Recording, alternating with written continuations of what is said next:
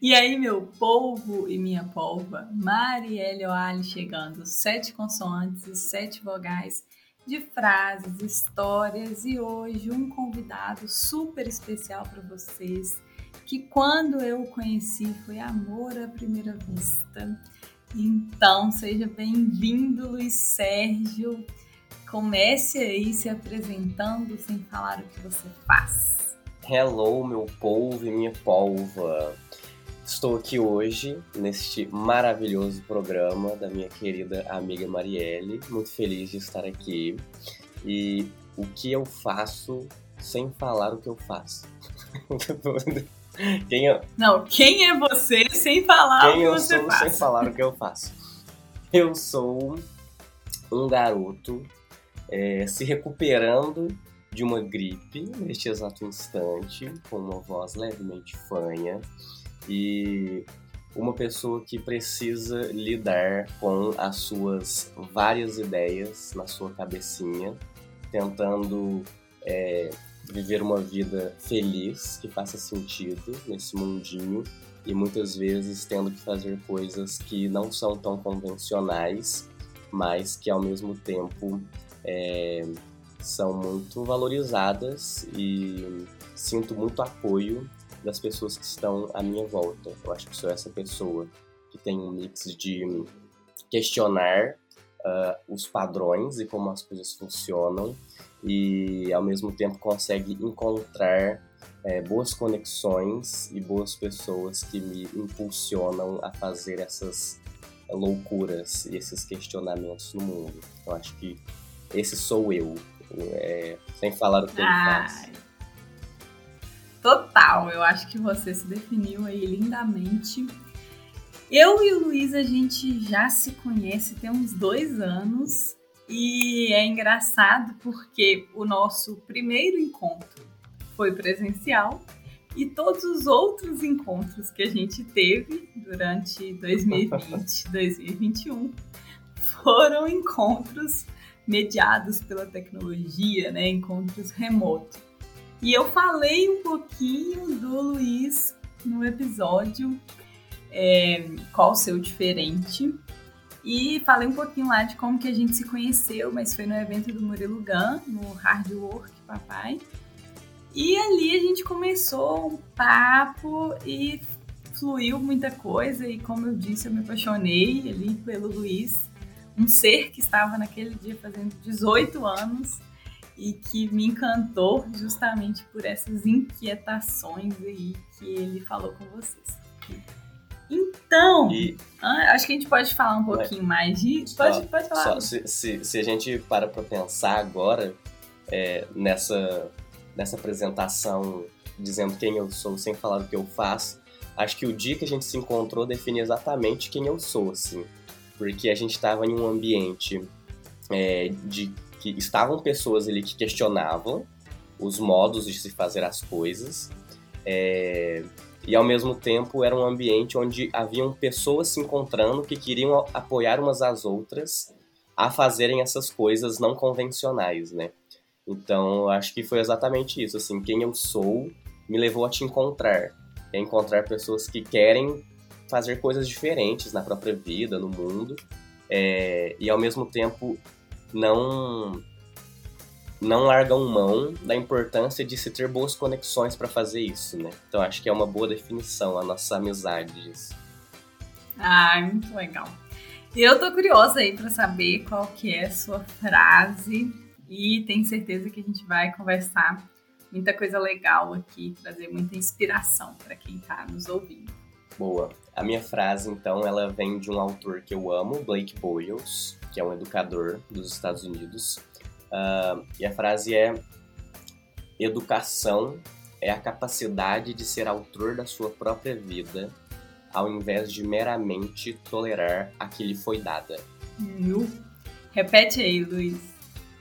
Educação é a capacidade de ser autor da sua própria vida, ao invés de meramente tolerar a que lhe foi dada. Nossa, muito legal. E, e é engraçado, porque essa frase, ela traz a essência do que mais me encantou quando eu te conheci.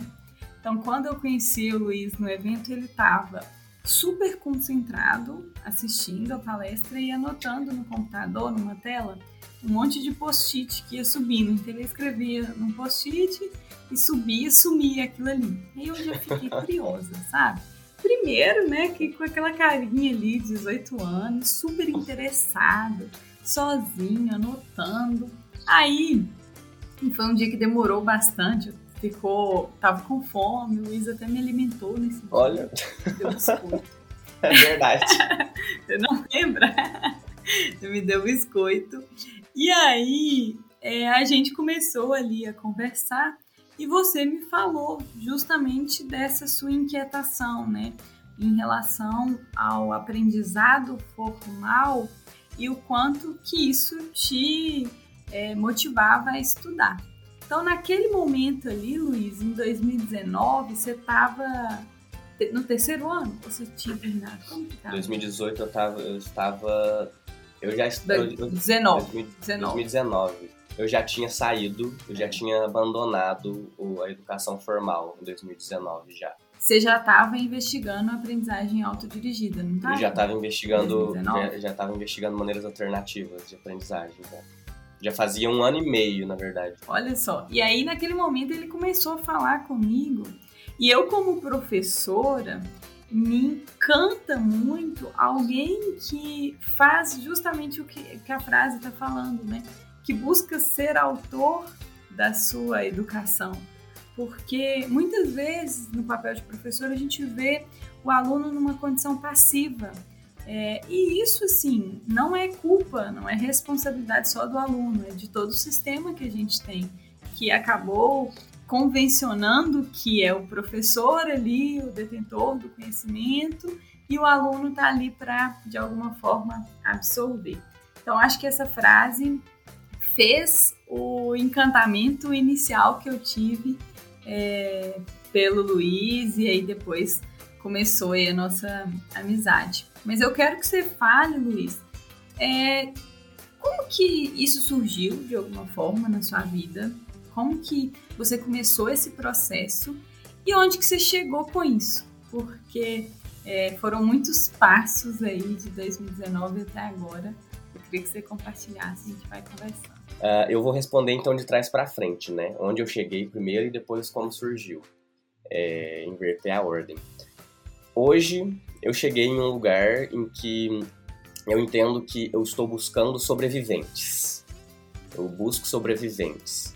Pessoas que sobreviveram após viver um sistema educacional que foi matando a sua criatividade e a sua aprendizagem, só que ainda assim sobrevive ali dentro dessas pessoas essa curiosidade, esse questionamento, essa vontade de aprender é, e essa vontade de, de, de fazer boas conexões, né? Então, esse movimento, eu chamo ele de O Reaprendiz, que é um movimento em busca de conectar pessoas que, assim como eu, uh, questionam e questionam as estruturas convencionais e possuem uma, uma sede de curiosidade muito grande e amam aprender. Só que não necessariamente amam aprender como a escola é, mostrou que, que era o aprendizado ou os assuntos que a escola mostrou que deveriam ser é, aprendidos. Então, hoje em dia, eu estou nesse movimento de encontrar essas pessoas, né, e, criar uma comunidade que é a Reaprendiz, a comunidade para juntar essas pessoas e se desenvolverem, aprender e aprender de maneira é, coletiva, colaborativa é, e desenvolvendo um jogo, né, uma experiência para pessoas que também querem aprender, criar ou mudar alguma coisa em sua vida usando o poder da aprendizagem. É, e como que eu cheguei nisso, então fazendo uma linha né, inversa aqui, cronológica, foi justamente uh, quando eu percebi que eu amava aprender, eu adorava estudar, então você me viu lá no notebook anotando bonitinho, fazendo resumo das palestras lá no, no evento do Murilo Gun. É, e eu amava aquilo ali, sabe? Eu, eu, eu, eu poderia ser um bom nerd da turma se não fosse pela, pela, pela escola é, e os assuntos que ela queria me ensinar. É, hoje eu, hoje eu, eu, eu reconheço a total importância de todas as matérias da escola. Eu não sou uma pessoa, apesar de eu ter é, saído da escola no terceiro ano e hoje eu não faço faculdade, eu faço uma pesquisa independente em educação e comunidades. É, então, apesar de hoje eu não estar dentro do, do, da estrutura formal de educação e eu ter saído dela no final dela, uh, eu vivi toda a estrutura formal e hoje eu reconheço a total importância que ela tem é, no Brasil como uma, uma, importância social, sabe? De um cuidado social. A escola tem essa importância social. Só que isso não exclui a importância de reconhecer que ela tem muito, muitos problemas estruturais da maneira que ela é, da, do, do, sistema educacional que, né, qual que é o software que está rodando o hardware da escola. Então o que eu comecei a reparar era isso. E o que me incomodava era o software que rodava dentro do hardware da escola. Então, é, é, eu reconheço a importância de todas as matérias que existem dentro da escola, só que eu questionava como que eu deveria aprender essas matérias, né? Então isso me incomodava muito. Então foi a partir desse incômodo que começou a ter uma uma coceirinha. E aí eu gosto de pensar em, em coceira, porque eu acho que a curiosidade é tipo isso, é uma, aquela coceira que você quer coçar e não tem, sabe, você você não para de coçar. Tá coçando, tá te incomodando, e você tem que ir lá e coçar aquilo porque tá. Senão não vai parar. Então acho que foi essa coceira da curiosidade de questionar uma coisa chata, que era a maneira como eu, eu vivia, né? Que era na escola, ali no nono ano, no primeiro colegial, 2016. E, e a partir daí é, eu fui me deparando com alguns conteúdos, com alguns vídeos na internet, com pessoas, com conversas, que foi me incentivando a questionar e perceber que o modelo educacional de hoje não é o mais adequado para o século XXI. E eu acho que a partir desses vídeos e conversas, só para citar dois, conversas com a minha amiga Luísa durante a escola, a gente estava conversando durante a aula, enquanto devia estar prestando atenção na aula fala, questionando sobre como a escola funcionava, e um vídeo do Prince EA, que se chama Eu Processei a Escola. Foi um vídeo que me marcou muito, que me, que me deu essa coceira.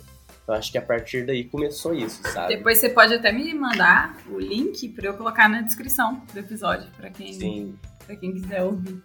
Boa. Luiz, muito legal, sabe? Eu acho que tudo isso que você, que você falou foi passando um filme na minha cabeça, assim. E eu fico muito feliz de acompanhar esse movimento seu e de perceber desde quando a gente se conheceu que não era uma rebeldia contra a escola, entendeu? Que não era uma coisa assim que ah, eu não me enquadro e pronto, vou sair. Era uma curiosidade sobre o que, que poderia ser feito de forma diferente para que é, você que já era uma pessoa que gostava de aprender fizesse de forma mais efetiva, né? Que talvez você não encontrava ali na escola. E desde aquele momento eu percebi que você estava sempre em busca de conhecimento. Você não simplesmente largou a escola e falou assim: não, isso não serve para mim, vou fazer outra coisa. Não, você, para mim, você não largou a escola. Pelo contrário, você pegou ela como seu instrumento de estudo, sabe? Você, você deu para ela ainda mais valor do que se você tivesse ficado lá repetindo aqueles padrões. Eu acho isso muito legal. E eu lembro da gente conversando e você me falar que ganhou de presente o, a ida né, no Hard Work Papai.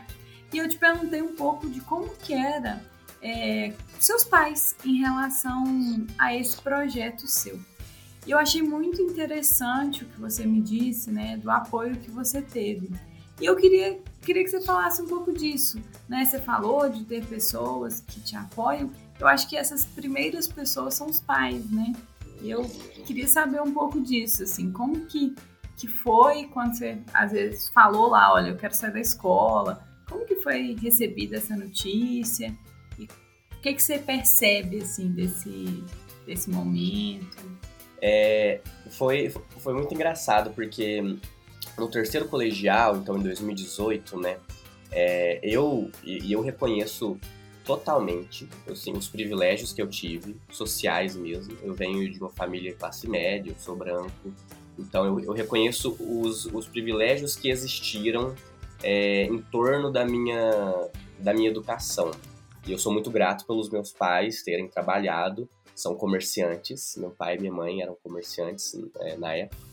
Em 2018, eu, tava, eu estava em uma escola em Uberlândia, uh, estudando para o vestibular, né? Então era no terceiro colegial, aquela melhor escola da cidade.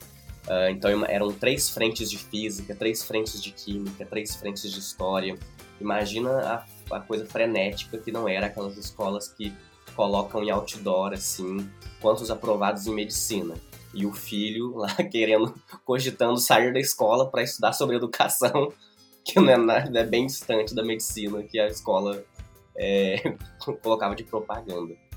É, então, os meus pais, eles, é, eles valorizavam muito essa via tradicional. O meu pai queria que eu fosse advogado, porque eu adorava ler Diário de um Banana, quando eu era criança.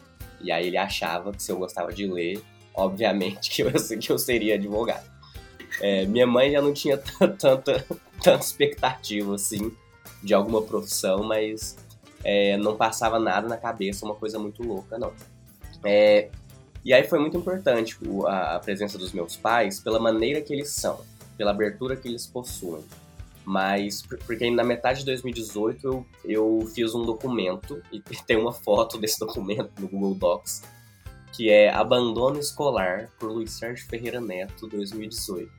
E aí, e aí tem ó, algumas páginas mostrando quais eram, quais eram as matérias que eu queria estudar depois que eu abandonasse, aspas. Esse documento era para os seus pais? Uh, o que Era para os meus pais. Eu ia apresentar, organizado, organizado. Oh, Tinha uma proposta.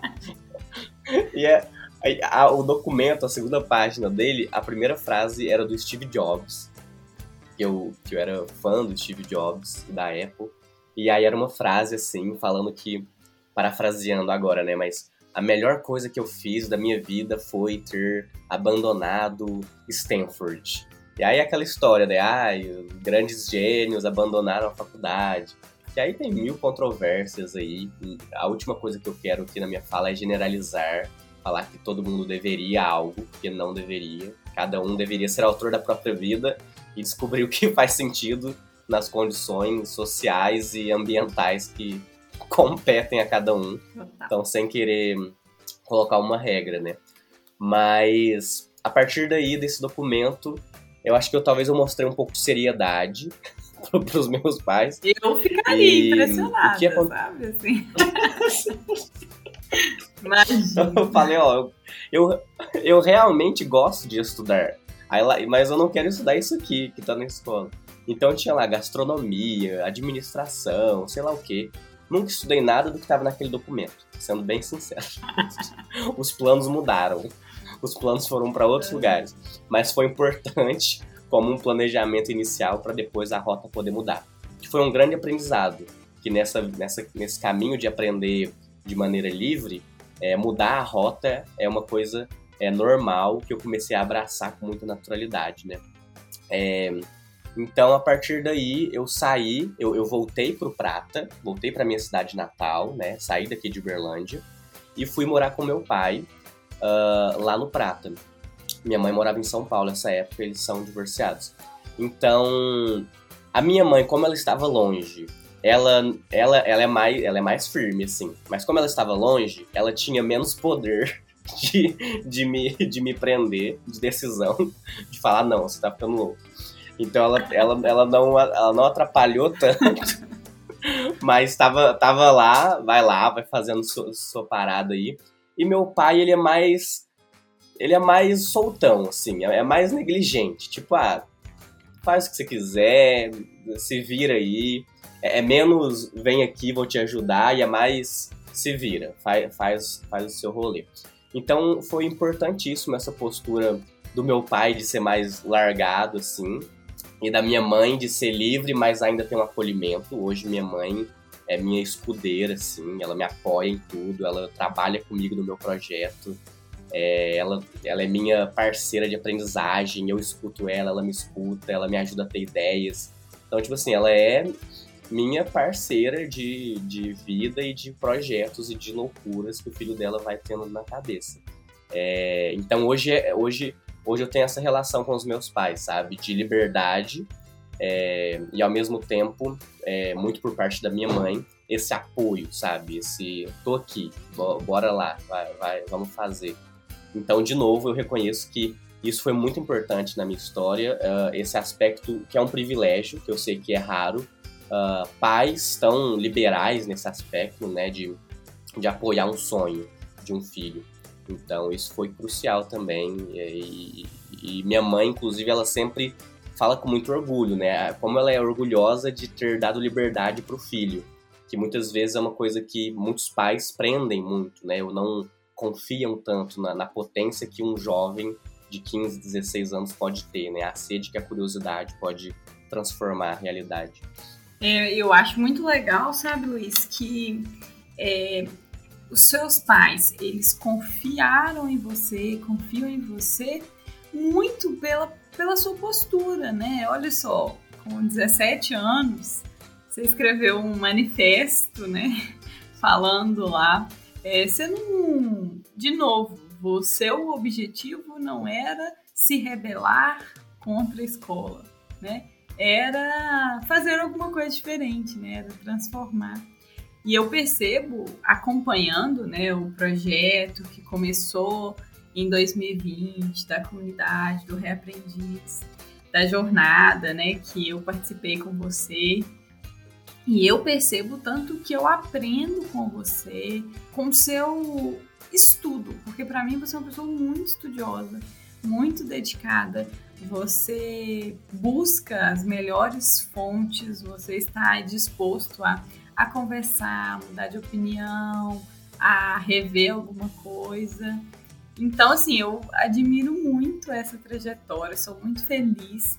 Tenho certeza de que alguns anos é, essa conversa valerá milhões, porque você estará aí dando entrevistas em todos os países.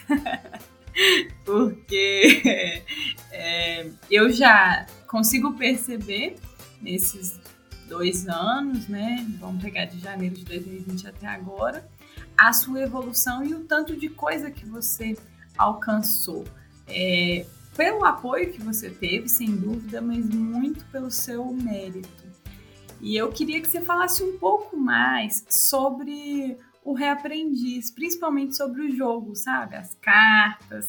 Queria que você deixasse, aguçasse um pouco a curiosidade das pessoas nessa, nessa linha aí. Tinha, tinha uma coisinha que você falou ali que eu só eu queria retomar rapidinho e aí a gente vem para essa da reaprendiz, mas que é sobre essa questão de foi menos uma rebelião com, é, em relação à escola e mais essa vontade da curiosidade de expandir, né?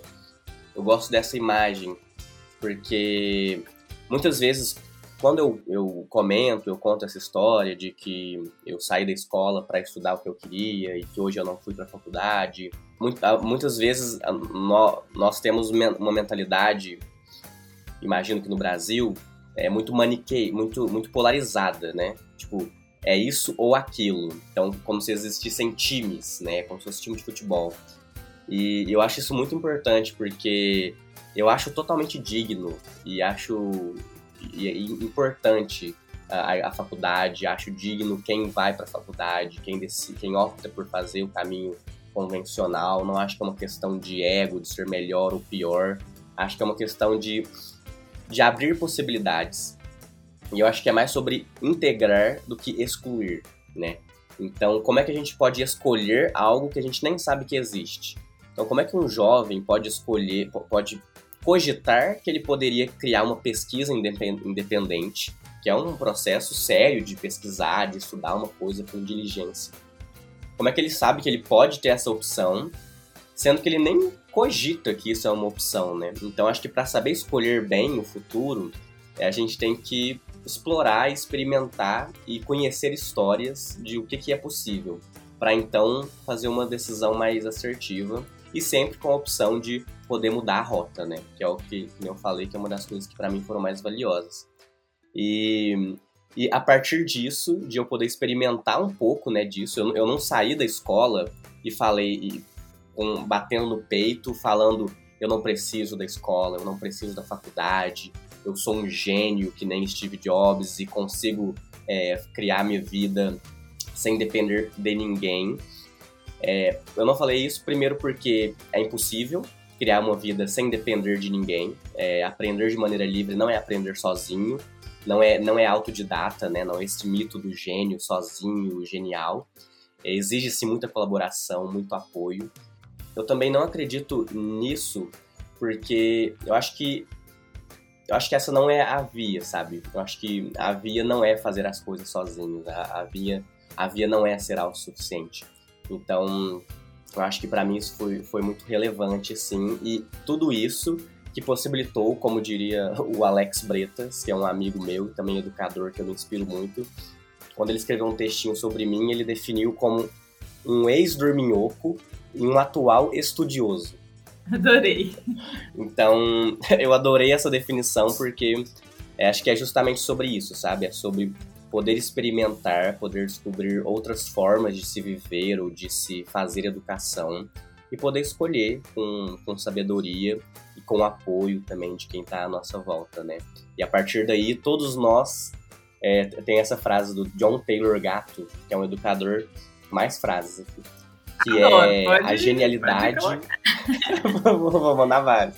Ele fala essa frase que é a genialidade é tão comum como terra né? Ou seja, gênios estão espalhados por aí é, e, são, e, e é mais é, ordinário, é mais comum do que, a gente, do que a gente pensa. A questão é qual é o ambiente, quais são as condições que esses gênios estão vivendo, se essa terra está sendo, é, é, né, tá, tá sendo fértil ou não para esses gênios, para esses gênios se desenvolverem, né? Então eu acho que é, que é sobre isso, assim, é sobre a gente conseguir aumentar a, a, o, a área de, de fertilidade para gênios e pessoas conseguirem expressar essa curiosidade dentro do tema que for, né? No meu caso foi educação. Pedi para você falar do reaprendiz, mas antes eu acho que é, que é legal, é uma coisa que você disse aí, é que essa investigação né, de de como que a gente aprende, desse aprendizado é, autodirigido e não autodidata, ele não necessariamente precisa ocorrer é, alheio à, à escola, né? alheio ao sistema formal. Pelo contrário, ele pode acontecer junto e eu percebo, né, eu como professora que fui buscar aprender isso, participei aí de alguns eventos, de aprendizagem autodirigida, percebo o tanto que eu ganho com isso nas minhas investigações isoladas. É, tenho uma amiga que eu conheci nesse meio remoto que é professora, doutora na USP é, Ribeirão e que fez no Instagram dela um desafio de aprender a aprender do aprendizado autodirigido, baseado justamente no livro é, Lifelong Learning, né, do Conrado.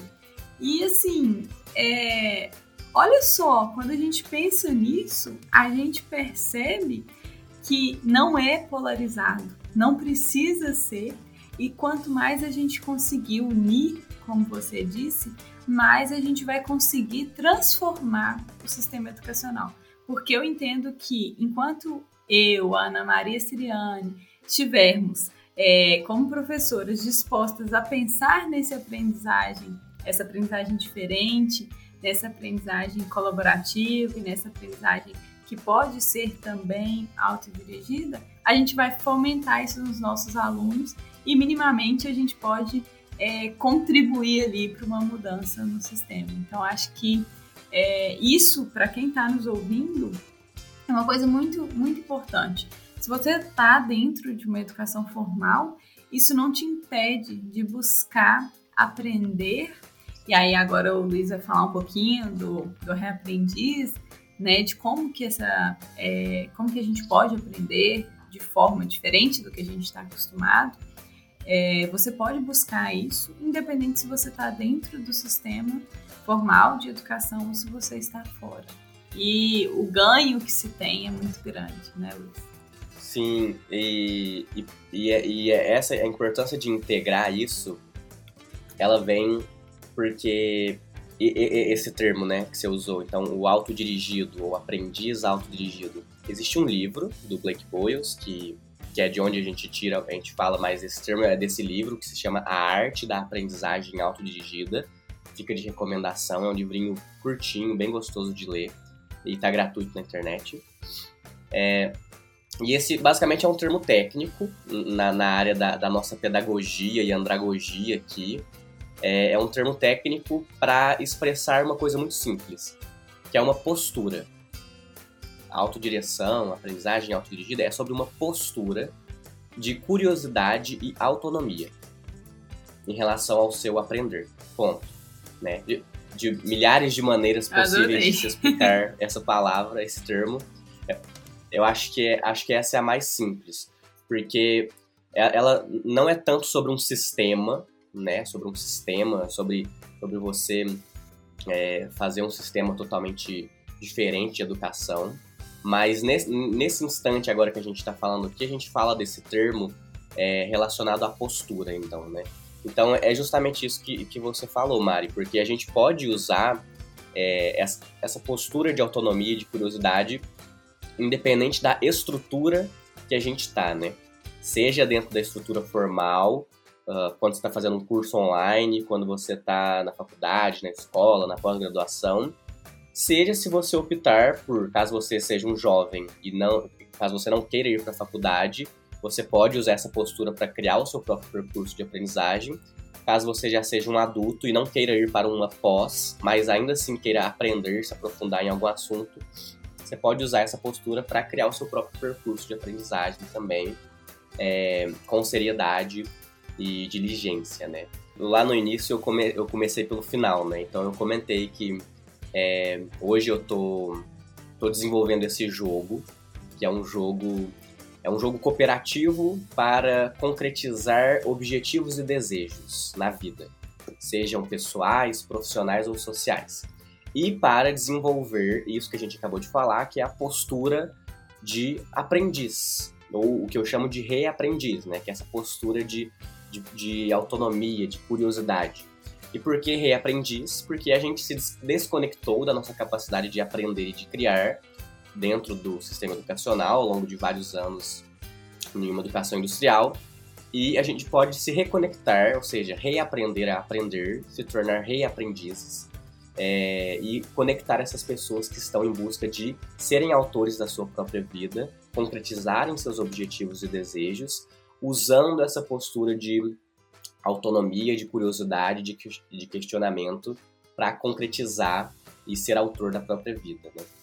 Então esse jogo basicamente é um jogo de tabuleiro e de cartas que eu estou desenvolvendo junto com o pessoal lá na comunidade, rodando vários protótipos, de um jogo que permite justamente isso: uma pessoa concretizar um objetivo que ela tem de aprendizagem ou de criatividade. Então vamos supor que você queira aprender sobre você queira desenvolver a sua oratória, ou um objetivo, você, você queira desenvolver um projeto, um projeto autoral seu, um empreendimento. Então, qualquer objetivo que você tenha de aprender algo ou de criar algo, uh, e ao mesmo tempo você vai desenvolvendo as suas habilidades essenciais, né? habilidades comportamentais que vão te ajudar a concretizar esses objetivos. Então você vai desenvolver habilidades essenciais para a vida, como aprendizagem, criatividade, inteligência interpessoal e intrapessoal e construtividade, que é a sua capacidade de tirar coisas do papel. Então é um jogo para isso, para você concretizar objetivos enquanto você desenvolve habilidades essenciais para a vida. Dentre elas, essa filosofia que é uh, o reaprendiz, que é essa postura de autodirigido, essa postura de curioso e de autônomo na sua vida, no seu trabalho e na sua educação. Então, é um resumo de o que é, eu acho que seria por aí. Ai, adorei, Luiz. Assim, tô doida para esse jogo aí já tá rodando. Eu sei que de alguma forma lá atrás eu experimentei, né? É, alguma coisa dele que foi amadurecendo tenho certeza que está cada vez mais incrível. E aí, antes da gente finalizar, deixa aí uma, uma cartinha do jogo, alguma algum ensinamento aí que você acha que vai despertar para a galera aí essa, essa vontade, essa curiosidade de saber mais. Boa, tio, eu vou, eu vou pegar uma cartinha aqui, só um minuto, que aí eu vou ler a cartinha para vocês. Enquanto o Luiz pega, gente, ele, eu fico fascinado porque ele usa o Notion e ele faz, ele faz milagre nesse Notion, viu? É, não sei se vocês conhecem, mas ele é, as cartas ele fez lá, ele faz é, new, newsletter, né? Você faz por lá, lá também, pelo Notion? Agora é a Lois Letter. Então Lois existe, existe a Lois Letter, que é a newsletter do Lois. Se alguém quiser escutar os meus pensamentos semanalmente, convido a se inscreverem na Lois Letter. Ó, achei aqui uma carta. Então, essa carta, dentro desse jogo, ela se chama Mínimo Desconforto Viável, que é um, um conceito que eu criei da minha cabeça e das minhas experiências. Você vai usar essa carta, esse superpoder, né? Uh, sempre que você se sentir incapaz de conseguir fazer ou aprender algo. Então, esse é o gatilho para quando você vai usar essa carta. O poder que você vai ativar, a ação que você vai fazer em si é reduzir o nível do desafio para aumentar a sua ação. Você vai reduzir o nível do desafio para aumentar a sua ação. Vou explicar o que significa isso agora. Só que os motivos, os benefícios ou né, as recompensas que você ganha ao fazer isso é aumentar a sua coragem, a sua confiança, a sua proatividade, a sua sensação de progresso e vai, e vai tornar mais prazeroso o processo. Então, só para explicar o que, que significa, né? Eu acabei de ler para vocês, para quem está escutando, a frente dessa carta. É, agora eu vou ler a, a parte, o, o, verso, né? A parte de trás.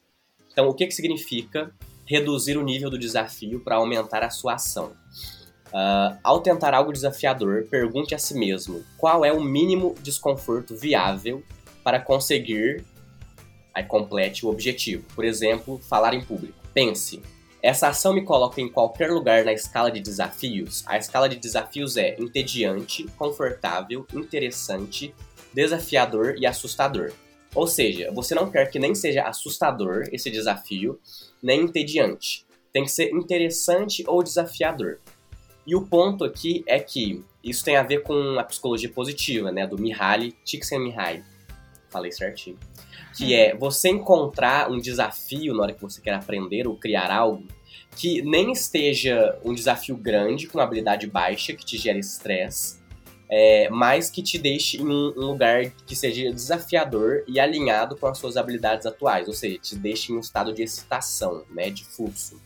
Então, um exemplo prático de como é que você reduz o nível do desafio para aprender ou criar algo é, foi comigo desenvolvendo a minha oratória. Então eu queria desenvolver a minha oratória. No primeiro mês, eu comecei a falando somente com um grupo pequeno de três pessoas, de três amigos, lá no início da Reaprendiz, da comunidade. No segundo mês, eu aumentei esse desafio para 12 pessoas. 12 pessoas divididas em três grupos separados. Então, eu estava ali praticando com três grupos separados, falando para 12 pessoas é, no segundo mês. No terceiro, eu aumentei e facilitei um grupo para 25 pessoas, já no ALC, uma outra comunidade que eu trabalhei. E no quinto mês, para encerrar, eu me apresentei pela primeira vez para um público de 180 pessoas em dois minutos, contando quem eu era. Eu suei minha mão, tava bravo, gaguejando quase ali, mas consegui. E eu só consegui ter coragem para enfrentar esse último desconforto, nessa última zona de desconforto, porque eu, de maneira mínima viável, fui expandindo a minha zona de desconforto de maneira gradativa. Então, em síntese, voltando lá no início, a carta é mínimo desconforto viável. Sempre que você se sentir incapaz de conseguir fazer ou aprender algo, reduza o nível do desafio para aumentar a sua ação em relação a isso. Ai, muito pra... legal, Luiz. Não, eu adorei. E me lembrou um pouco o Círculo do Zorro que tem lá no Jeito Harvard de Ser Feliz. né, do treinamento do Zorro, de expandindo círculos. Achei, achei super legal. E eu acho que eu já falei aqui em algum momento dos micro hábitos, né, dos, dos hábitos elásticos, desculpa, que eu ouvi pela primeira vez pelo Luiz aí. Eu sei que tem carta de, de hábitos também. Então essa aí foi só uma amostra, tá, gente? Eu ficaria horas aqui porque ouvir o Luiz é sempre muito inspirador. E para a gente terminar, Luiz, eu queria que você repetisse a frase e deixasse aí uma mensagem final para quem está nos escutando. Blake Boyles, educador, a frase é: Educação é a capacidade de ser autor da sua própria vida, ao invés de meramente tolerar a que lhe foi dada. É, e eu acho que uma mensagem que eu gostaria de deixar é, é uma mensagem pela ingenuidade. Que a ingenuidade eu acho que foi o que me ajudou a fazer muita coisa do que eu estou fazendo hoje. Agora eu tenho 20 anos no dia dessa gravação. E eu percebi que desde os meus 15, 16, 17, 18, quando conheci a Mari, eu acho que era a ingenuidade que estava me movendo ali, sabe? É um fazer sem questionar se sem, sem, sem racionalizar muito, sabe? Os perigos da ideia. É, então, eu acho que é uma mensagem pela ingenuidade e pela curiosidade. Eu acho que, às vezes, ser um pouco bobo, ser um pouco sonhador e, e fazer o que tá dando prazer naquele instante ali pode ser muito recompensador.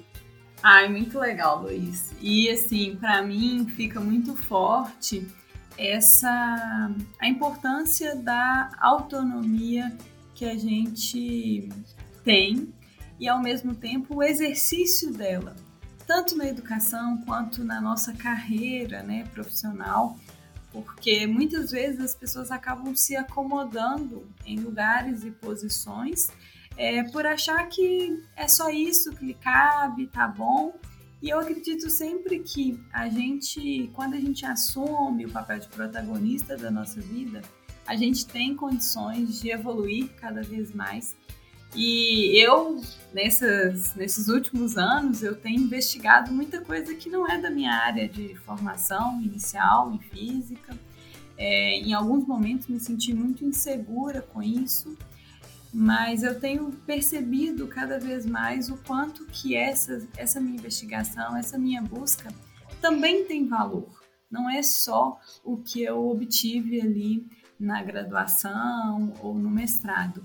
E esse, tanto o podcast quanto o, o meu Instagram, o que eu tenho compartilhado lá, é, marca esse, esse meu estudo, esse meu desenvolvimento e eu não pretendo, é, nem aqui nem lá, estar é, tá sempre certa ou saber de tudo, mas eu pretendo olhar para trás e pensar assim: olha, hoje eu sei um pouquinho mais, é, hoje eu estou um pouquinho melhor. Eu acho que, que isso é uma grande beleza, né? E isso que você trouxe da ingenuidade, a gente pode aprender com as crianças, né? Que a criança é o ser mais ingênuo, mais puro, e talvez por isso que ele consiga enxergar brincadeiras e soluções que não estão aí nos nossos olhos. Então, quer ver uma criança brincando, deixa ela mexer nas panelas, mais do que deixar ela, dar a ela um brinquedo. E muito obrigada, viu, Luiz? Pode falar. E eu queria deixar um. Sabe quando você escreve uma carta e deixa um PS, um pós-scriptum? Eu queria deixar um, um PS é, porque uma coisa que eu sempre gosto de colocar em qualquer fala são das lentes que eu estou falando. Então, quando a gente fala de protagonismo, né, de ser autor da própria vida, de ser protagonista, é, na minha fala existe a minha lente da minha situação do meu modo de vida, da experiência que eu tive, que ela envolve ser branco, hétero, classe média, não ter nenhum tipo de questão motora ou, ou psicológica. Então, o meu, o meu desejo é falar disso, né, que a gente está falando, para mais pessoas e incluir mais pessoas nesse diálogo, né? Mais, maior, mais diversidade nesse diálogo. Então, é, eu queria deixar um convite. Uh, a gente tem um grupo lá na, na Reaprendiz, que é um grupo para estudar diversidade e estudar autoconhecimento e protagonismo com lentes é, de consciência crítica e, classe, e de consciência de classe. Então, esse grupo é um grupo de estudos abertos, livre, para quem quiser chegar e estudar com a gente. Então, fica o convite é, para a gente poder expandir mais essa, esse, esse diálogo que a gente está tendo para mais e mais pessoas. E, claro, é, fica o convite para conhecerem o Reaprendiz, conhecerem a Lois Letter, a newsletter do Lois, e o Instagram da Reaprendiz. A Mari vai deixar, imagino tudo aí na, na descrição, arroba Reaprendiz. E, enfim, quero agradecer, porque acho que esse tipo de espaço para a gente poder comunicar o que está vivo dentro da gente, as nossas verdades, os nossos sonhos e os nossos movimentos são muito importantes. Então eu agradeço esse momento de escuta e de poder compartilhar as coisas que me, me, me encantam tanto. Por isso que eu falo com tanta energia, porque é uma coisa que que me dá prazer falar e, e estudar.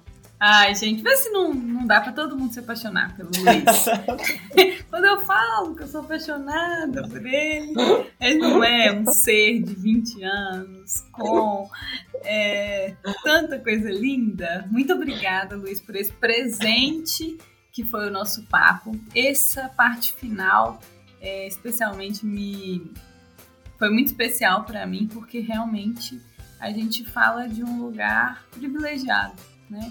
E entender que é, não, não é só a, o, o, nosso esforço, o meio ele tem uma contribuição muito grande, é, é muito importante.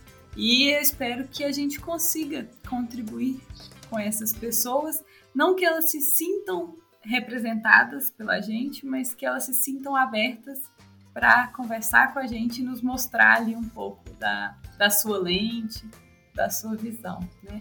Então, muito obrigada. Ai, muito feliz de estar aqui. Desde que eu comecei esse podcast, eu sabia que eu tinha que conversar com você. e, e, agora, em 2022, eu iniciarei o meu podcast. Ah. Marielle está convidadíssima. Obviamente, vai ser uma das participantes com cadeira já vai ter até seu nome na cadeira ali de frequentes. E então eu, eu, lá eu vou compartilhar o que, que tá rolando. Que eu acho que a gente nem comentou aqui, né? Mas nesse instante eu tô fazendo um mochilão pelo Brasil. E eu tô investigando sobre educação livre e comunidades intencionais enquanto eu viajo pelo Brasil, vivendo experiências. Ano passado já fui em Floripa, Rio de Janeiro, Brotas, é, Ubatuba. Então também já deixo o convite para este ano no meu podcast para a gente falar de educação, curiosidade, é, comunidades e conexão humana. Você está convidadíssima a conversarmos, como sempre, nossas ótimas conversas no podcast do, do Lulu. Não sei qual vai ser o nome ainda desse podcast. ai, ai, muito bom, gente. E eu deixo vocês com meu abraço virtual mas com a intenção real de que o nosso papo, as nossas palavras tenham tocado aí onde que você está precisando e te ajudado a refletir sobre como que você pode se movimentar e ser aí o autor da sua própria vida. Um beijo e até mais, seus idiotas!